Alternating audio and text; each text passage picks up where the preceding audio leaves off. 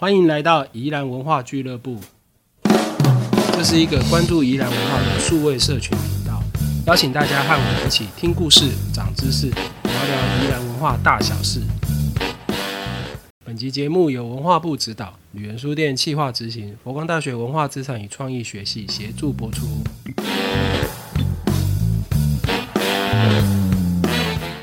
欢迎大家来到宜兰文化俱乐部，我是旅人书店的四九。今天我们继续谈宜兰市的中山公园哈。那前几集我们分别谈了呃这个中山公园新建的历程啊，里面比较重要的呃景观设施哦，还有这个日治时期啊，它在里面大概有办过哪些有趣的活动哈。那今天我们继续呃请佛光大学文化资产与创意学系蔡明志蔡老师呃跟大家继续分享哈。我们先欢迎蔡明志蔡老师。大家好。好，那我们就接下来请蔡老师继续谈这个宜兰市的中山公园。好，那我们今天呢，好要讲的主题是宜兰中山公园里面有一个很重要的纪念碑。好，嗯，那我们上一集然后谈的里面大概有七八个还蛮重要日本时代的纪念碑。哈，可是有一个我们先暂时跳过去啊，因为它非常重要，所以我们把它独立开来讲。哈，就是今天我们要讲的这个献国碑。好。那献国碑其实它跟日本时代哈，在一九零零年代，其实跟那个日本人要镇压这个宜兰的泰雅族原住民的事件是有关系的哈。我们汉人大概是从嘉庆年间进来宜兰开垦哈。那进来的时候，其实汉人大概就跟泰雅族原住民有很多的这个接触哈。那只是因为那时候都诶认为说哈，泰雅族原住民大概都有出草的这个习惯。所以常常会有一些汉人哈，然后被泰雅族原住民所杀害啊。那进入日本时代之后呢，那日本人为了要有效的在殖民统治这个泰雅原住民哈，而且最重要是他们要借这个机会来开发台湾高山的这些森林资源啊。哈，所以在左九间左马太总督那个时候呢，哈，开始有比较强硬的一个镇压的政策哈，就李藩好。那一方面呢，它是透过武力来让这个原住民能够被驯化、被统治啊。那另一方面就是用殖民教育啊来把它同化。那所以我们之前在谈那个诶韩系神社的时候，大概有稍微提了一下。好，那宜兰的那个泰雅族原住民哈，其实分两支哈，一个是溪头群，那主要分布在宜兰浊水溪，就是南洋溪的上游，好，所以叫做溪头群哈，跟那个南投的溪头大概不太一样，好。那就是现在分布在我们宜兰县的大同乡。第二个就是南澳群哈，那主要是分布在南澳山区哈。所以大概在一九零零年代哈，那因为是一九零五年之后，宜兰厅哈就开始针对这个南澳群跟溪头群的泰雅族原住民呢开始讨伐。大概在一九零八、一九零九年哈这两年的时间呢，啊把这两个原住民的族群哈，然后就镇压住了哈。那西头群大概在一九零七年的时候，虽然他们归顺了哈，不过因为那时候日本人还很怀疑那个原住民是不是真的归顺哈，所以那时候用所谓的假归顺，假归顺就是先当你归顺了，可是我要那个有点像，有点对，有点像判缓刑的意思一样。假设归顺，对对对对。所以到一九零九年的时候哈，才准许这个西头群呢正式的归顺。嗯，好。那南澳群一直被认为是比较难镇压的，好，所以南澳群到一九零八年的年底十二月的时候呢，才先完成这个假归顺，嗯，好，一九一零年的时候呢，才准许正式归顺，好，所以整个日本人对于南澳泰雅族原住民的镇压，好，武力镇压，好，在一九一零年的时候呢，大概抵定了，嗯，好，后来我们都知道有那个太平山为什么叫太平山啊？其中有一个原因就是。对于这个诶泰雅族原住民镇压呢，哈，就镇压成功哈，所以他们认为天下终归太平，所以取名叫太平山了哈。但有这样的一个说法哈。那镇压了这个伊兰泰雅族原住民之后呢，哈，在报纸里面哈，大概就有提到一件很重要的事情哈。那这件事情其实在赛德克巴莱哈这部电影里面，其实大家都都能体会到哈。那这个报纸里面就提到说，当所有的原住民哈觉得最重要的事情呢，第一个就是头骨。哦，就是首级，就是他们猎来的这个头骨。那第二个就是枪药，所以泰雅族原住民如何展现出他们归顺的诚意啊？在塞德克巴莱里面其实就有演了，就把他们猎来的头骨呢献出来，把他们的猎枪呢献出来，好这样的一件事情。所以比如说哈，那个南澳群的原住民呢，比较下部落的部分哈，在当年跟日本人在谈这个归顺的谈判的时候，那他们就提出来什么条件呢？比如他们就献出来那个猎枪七十六把。啊，然后首级啊，就头骨呢一百二十个，啊多的。对对对对对对。那在正式归顺仪式上呢，哈，最后呢是献出了一百零七个头骨，啊，跟九十把的这个枪这样子。那当然这是比较那个下部落的部分了，哈。所以后来呢，就说上部落跟下部落哈，这个南澳群泰雅族原住民哈都归顺之后呢，一共呢献出了多少头骨呢？哦，如果根据报纸的记载是两百三十五个，好，两百三十五个，对，啊，真的蛮多的哈。那大部分都是一八九六年哈，就日本人刚进来的时候，然后到一九零九年这段时间，大概是三年的时间呢，因为那个镇压原住民的这个过程里面哈，死掉的这个日本人跟台湾人的头骨，哈，所以后来他们献出来这些头骨之后呢，就被移到宜兰来，好，那到底在宜兰的哪间？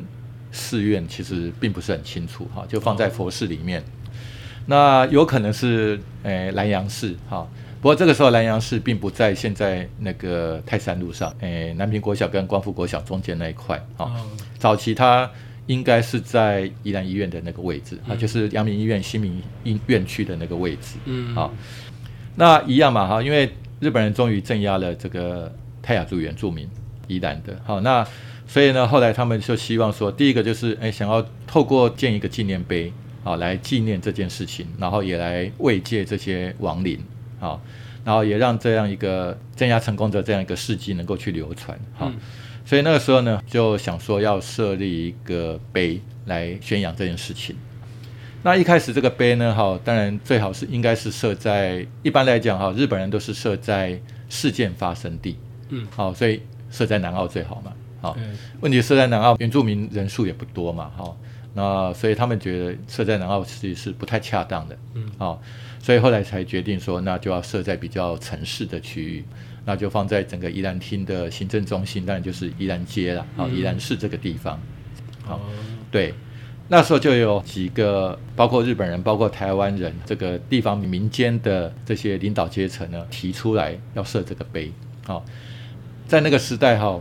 其实我觉得可能都是官方想设的，可是他都叫民间来发起 哈，因为最后这个钱从哪里来哈？其实当然总督府会给一点钱，或者宜兰厅会有预一些预算，可是他们日本人很喜欢用嫁户嘛，哈，寄付就是捐献的方式，嗯，所以那还是要透过民间来做，嗯，所以那时候几个比较重要的人物哈，比如说波江野吉太郎啊，这个在罗东非常重要的那个日本的企业家啊。那另外一个还有诶四位的台籍人士，好像江锦章、李少宗、陈伦远、蓝心等等，好，这四个呢，其实都是在清代的时候哈，依然非常知名的这些地方领导阶层，好，所以日本人要殖民台湾人哈，其实他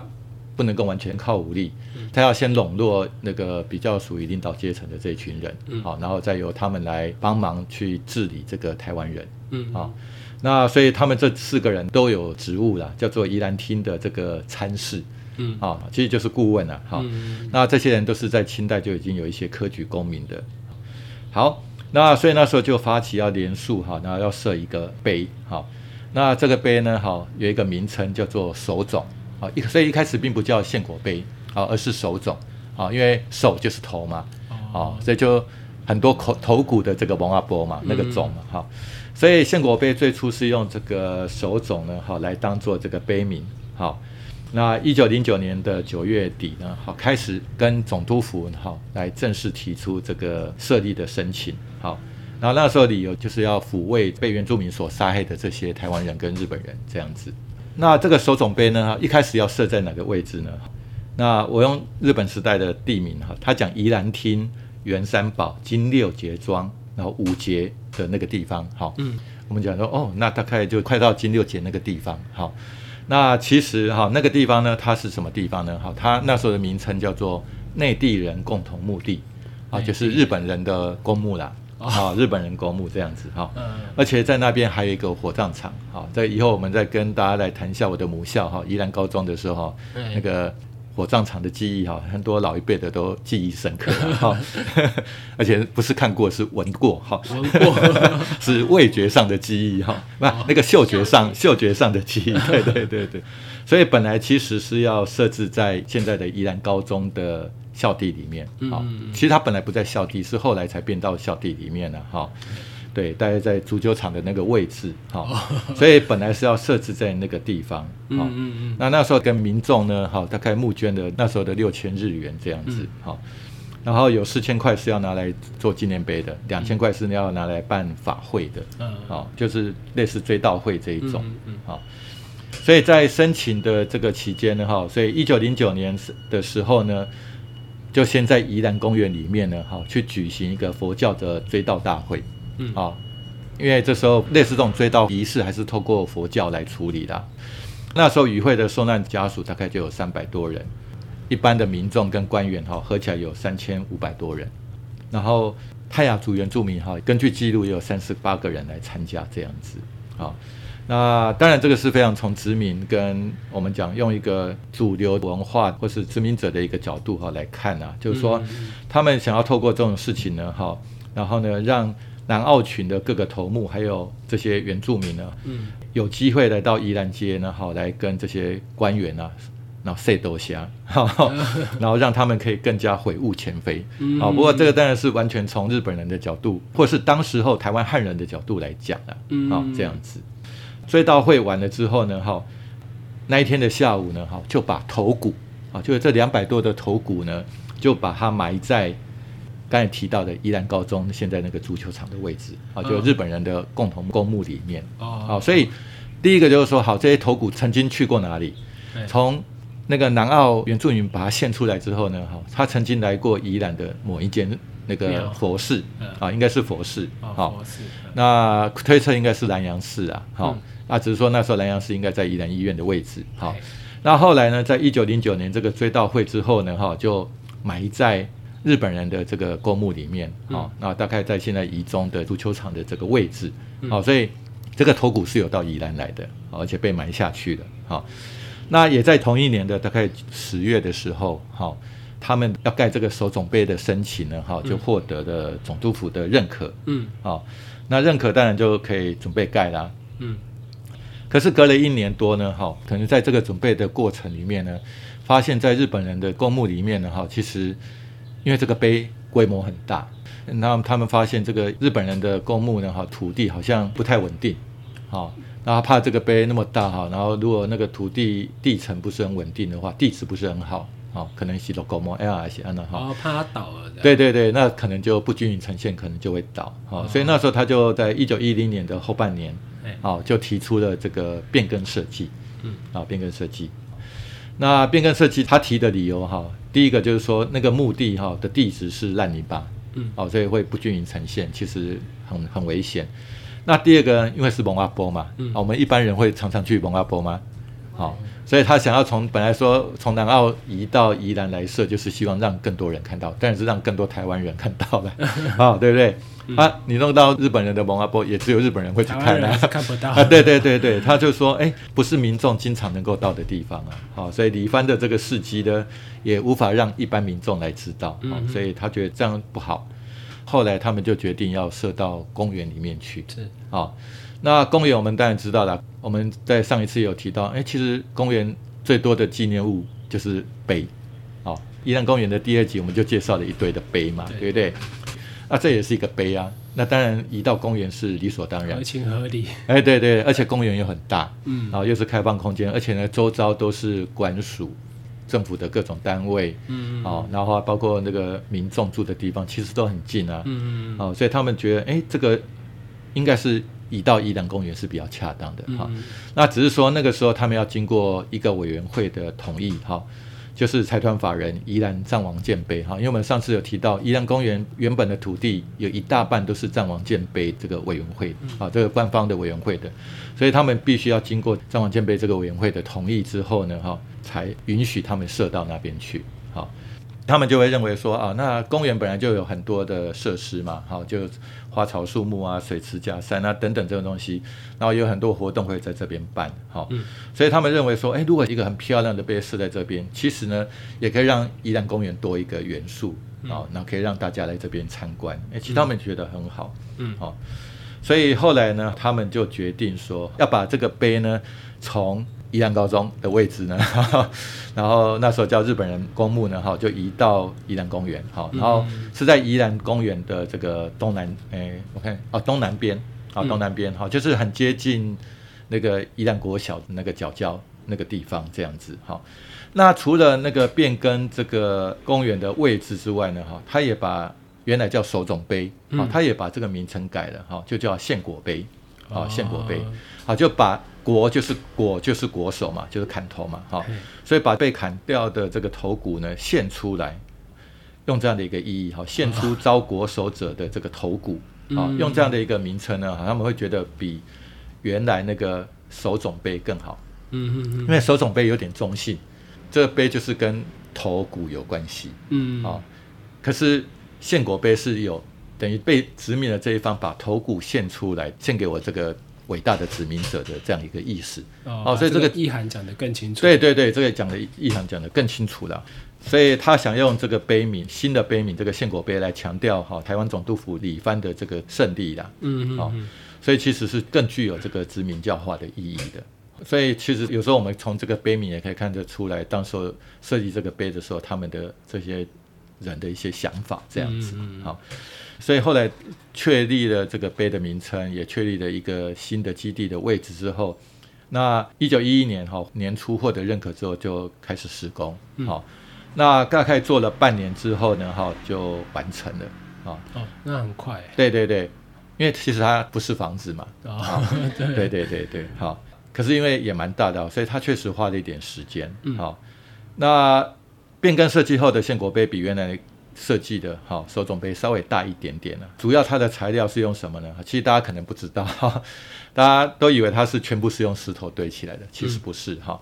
因为它的设计图现还有留下来啊，所以它其实它的我们现在看到最外圈，就我们视觉上眼睛看得到的这一圈呢，啊，这个外观呢，它是用这个南澳的大理石所做的。那过去有一些老师可能认为说它是日本来的玉银石，哈，就是日本来的花岗岩啊，哈。嗯。不过如果依这个台湾总督府公文档案里面的那个设计书，哈，它很明确的讲就是南澳的大理石，哈。所以前几年我们有机会帮这个献果碑洗一下澡，哈，稍微把那个很黑的这个石头稍微帮它清洗一下，然后帮它做一点保护。哎，我们才发现，哎，其实原来这个石头不是黑的哈，因为太久了潮湿，然后很黑。其实它是有点乳黄色的，啊，有点乳黄色的，好，所以它确实是大理石。所以它最外圈呢，其实是大理石，大南澳那边的大理石，好，所以等于也是说，它这个碑跟南澳群比较有关系，好，所以也用了当地的材料这样子。然后里面有一圈是红砖，在最里面其实它是灌水泥，好，用这样的一种方式，好。那上面还有一个小小的圆帽子嘛，哈，那也是用混凝土的。那什么地方有用到日本来的花岗岩呢？好，其实大家看献国碑，其实有两块有文字的地方，有碑文的地方，一个是献国碑三个字，嗯，啊，它的颜色也比较不一样，好，那个是用花岗岩，日本来的，好，那另外一个是下方的这个碑文，好，文字比较多、比较小的这个碑文的这一块呢。也是一样，用日本来的这个花岗岩做的。嗯，好。那除此之外呢？哈，我们上一次也有提到过，说，好，比如那个藏王剑碑旁边哈，不是用那个清代的这个大炮，九根大炮来当栏杆吗？对对。啊，所以以前的纪念碑外面其实会有一圈栏杆。所以过去哈，他们在献果碑的外圈呢，哈，当然是方形的。嗯。然后它也是用铸铁制的这个铁栏杆。嗯。啊，然后加上铁链呢，把它圈起来。那我们现在其实看不出来，因为公园或是包括我们的马路哈，经过这么久哈，慢慢变高了，所以其实以前建国碑里面栏杆围的这一圈地面是比外面大概有三阶的台阶。啊，不过现在是一样高了，现在都已经变一样高了。所以以前哈，它其实这个栏杆围起来之后呢哈，就是我们站在那个建国碑碑文的前面哈，然后面向宜兰国小这一面哈，它其实有个楼梯可以走上去，有个小门。有那个两扇的铁门，嗯我们讲雕花铁门这一种哈，是可以进去的，这样子。嗯那这个碑文呢，哈，那个献国碑是用那个大篆这个篆体写的，哈。那这个碑文的撰稿人呢，哈，是那时候清代的一个我们讲一个僧员啊，哈，领僧，哈，叫做林拱辰，啊，林拱辰林拱辰，哎，林拱辰，哈。那他所写的这个碑文撰文啊，可是谁写书法呢？好，很特别，哈。我们都想应该是我们台湾人写吧，没有。嗯其实很多日本时代的碑文哈都是日本人写的，好，诶，像献国碑碑文的书法呢哈、嗯是由那时候宜兰厅的一个我们讲科员啊哈，啊然后叫做岛田正干，好，他的书法非常好，好，所以是由他来写这个书法。那当然这个碑文哈虽然是台湾人写的，那可是呢在那个时代当然是站在诶日本人的角度来写，嗯好、当然是认为说原住民哈，其实那个赤身裸体啊，还有纹面啊等等嗯，好、然后生性很凶残，哦，所以文明非常低，嗯。好、这样子。那所以后来才透过那个李藩的这个事业呢，哈、然后让他们能够接受日本人的殖民统治的，嗯。好、里面有提到就是说啊，就是把他所曾经诶砍过的这些头骨呢，哈、全部都献出来，还包括献这个兵器啊，就是我们所谓的枪啦，好拿来谢罪啊。当然，所以他是从非常那个殖民者的角度来写这个碑文这样子。嗯好，那所以我们现在在重新看待这些碑的时候哈，其实我们必须从双方甚至是三方哈，因为嗯包括从台湾人的角度、从日本人的角度、从原住民的角度好来看待这个碑这样子。好嗯嗯所以从此以后呢，哈，宜兰的地方政府哈，每一年都会举行这个追悼会，啊，比如说一九三四年的时候，就曾经在宜兰公园里面哈，然后举办一个非常盛大的追悼会这样子，哦，对，然后几乎全宜兰哈都派了很多人来参加。那这个碑呢，哈，在日本时代当然受到非常大的重视了，哈。可是到了战后呢，哈，我们都知道有一段时间哈，国民政府来到台湾之后，曾经想要把这些日本时代具有皇民思想的这些纪念碑或是年号，想要把它删除嗯啊。所以建国碑其实在战后呢，哈，曾经有两次哈，差点被拆掉。那第一次就是一九五三年的时候，哈，就民国四十二年的时候，哈，他们就认为说，哈，这个宜兰公园里面哈有一个残存的，就叫黄明碑，哈、黄明碑。对对，那时候的报纸叫做黄明碑啦，嗯。哈、他说哇，这个有碍观瞻，影响民族精神教育甚大，啊、所以呢，他们就觉得，哎，这个应该要把它拆除。所以拆的时候呢，他是找那个工兵，哎，驻军呢的工兵哈、来拆，哈、嗯。结果一拆呢，发生什么事情呢？一开始拆的时候呢，头骨就跑出来了。啊哎，好，所以大家一直想问啊，哎，这个圣国碑到底有没有下面有没有头骨？以当时的这个报道来讲，应该头骨还在下面，到现到现在还在对，到现在还在。可是头骨在碑的什么位置？这才是重点哦哦。，对，所以呢，我的理解应该是这样的哈。第一个，因为它碑体很重很大，所以如果头骨一开始是放在这个纪念碑正下方，大家觉得有可能吗？哦，可能会压碎了。啊，会压碎，而且压碎反而会造成它的那个地哎地基不稳，好，反而是不可能的。对，而且你看到、献国碑其实也没有被破坏嘛，嗯对不对？碑体本身没有被破坏，可他们说一挖献国碑就有头骨跑出来了。嗯，那大家想想看，那所以头骨会在哪里？埋在哪里？就是这个碑跟外围的栏杆之间这块圈出来的这块土地，嗯它的下面。嗯好、我的猜测头骨应该是在这个区域。嗯好、这样它不会影响那个原来杯体的这个承重，然后呢又可以放比较多的这个头骨。嗯嗯好、所以我的推测应该是这样子。好、所以在一九五三年的时候呢，他曾经差一点被工兵哦、把它拆掉。嗯好、可是因为一挖下去头骨就跑出来了，大家就吓到，就没人赶快去报告。哎，后来就没有继续动作了，啊好、就没有再挖了。那除此之外呢，哈，在那个一九五九年的时候，县政府呢，哈，也曾经命令宜兰市公所呢要把它拆除，好、那那时候当然很多人说一样啊，也说一样要拆啊。不过那时候很有趣啊，那时候的宜兰市民代表会呢，哈，可能不爽那个县政府啊，就跟他对抗啊，就说这个很重要，不应该拆。嗯所以到最后好像没有拆，好就没有拆，好，一直到一九五九年，还有一篇在有一个杂志叫《新宜兰杂志》里面啊、嗯。还有一篇叫做《宪国碑应该拆除，哈，就代表到那个时候还没拆就对了，好这样子。那除此之外呢，后来呢，我觉得后来宪国碑没有拆，还有一个很重要的原因是，它本来大辣辣的晾在那里，就是在一个开放空间里面有这个碑，好，可是，一九五八年哈，宜兰公园里面出现了一栋房子，叫做中国广播公司宜兰广播电台，好，盖了一栋新房子，是。啊，大家可能都不知道，以前中广宜兰台最早是在宜兰公园里面，好，所以呢。这个中广宜兰台呢，哈，就把它的院子，哈，它的前面有个院子，哈，它是面向民权路的，哈，然后有个院子，然后他就把献国碑包在他的院子里面，好，啊，我们也知道那时候其实广播电台不是很容易进去的，啊，然后它又是官方的电台，好，所以他就因为被包在这个 国中广的区域里面了，哈，所以他反而被保护了，啊，反而没有被拆，好。那一直到后来，当然过了呃十几年之后，后来中广就迁走了，哦，房子也拆了，哈，所以那个献果北又跑出来了。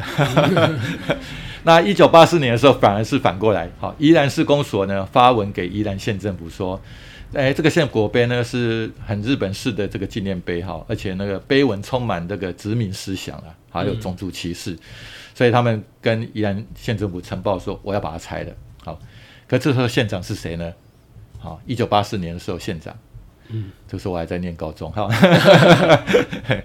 刚哎刚要念哎快要念高中了，对，那那时候县长就是非常有名的陈定南，好，哎陈定南收到了这个公文呢，他怎么批示？他批示说，无论哈就那个平定原住民的这个历史来讲，或是呢侵华之政哈，就是来欺负我们那个那时候当然叫中华民族啦哈的这个证据，都是历史。都足为作为我们后代子孙的这个教训，好，所以呢，应该予以妥善保存，好，以永志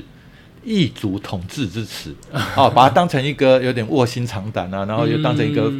呃，就是说警惕我们哈，醒思这样，对对对，醒思的一一个纪念物这样子，好，所以他就批示说应该要保留，好，而且他还吩咐这个公务课呢，哈。未来在那个修建这个中山公园的时候呢，哈，要予以保存，不可以拆除。那时候他对，他就做这样一个批示了，好，所以这个是很特别的一个地方，哈。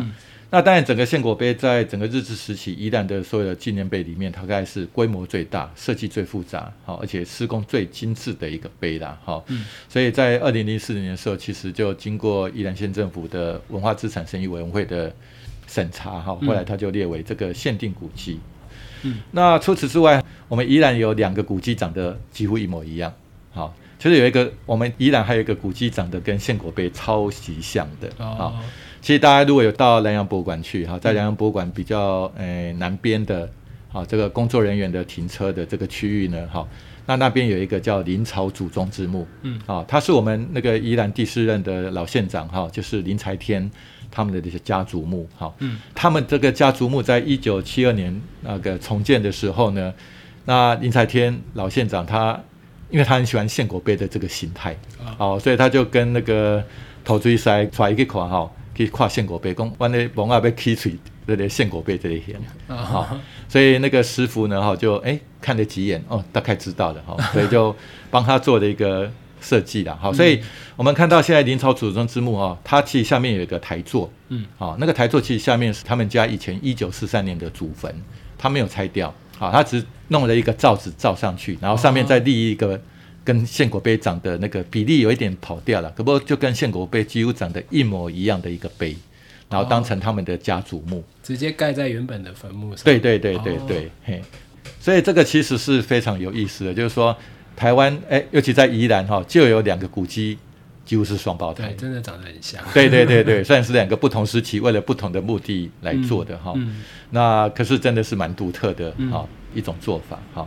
所以以上大概用一个比较简单的方式跟大家介绍一下，宜兰公园里面有一个非常重要的诶特别的一个纪念碑哈，就是献果碑，嗯，好，然后把它的新建的历程，还有它曾经在战后差点被拆掉的这个。往事啊，好，跟大家做一点诶说明，好。那另外一个就是说，我们在南洋博物馆旁边有一个林朝祖庄之墓哈，其实它就是模仿这个献果碑啊，以这个献果碑为模型呢，哈，然后去做的一个诶家族墓。这个也可能在台湾非常少见。好，那以上跟大家做这些分享，好，谢谢。好好，今天谢谢蔡老师的分享哦，更感谢大家的收听哦。那因为宜兰文化俱乐部的内容常会提到许多单位、团体、历史人物啊，或是一些文化空间等等的名词哦。那我们会把这些名词的相关照片、文字啊，或是一些网络连接等等的资讯哦，整理成参考笔记给大家。欢迎大家在收听的时候随时翻阅点选。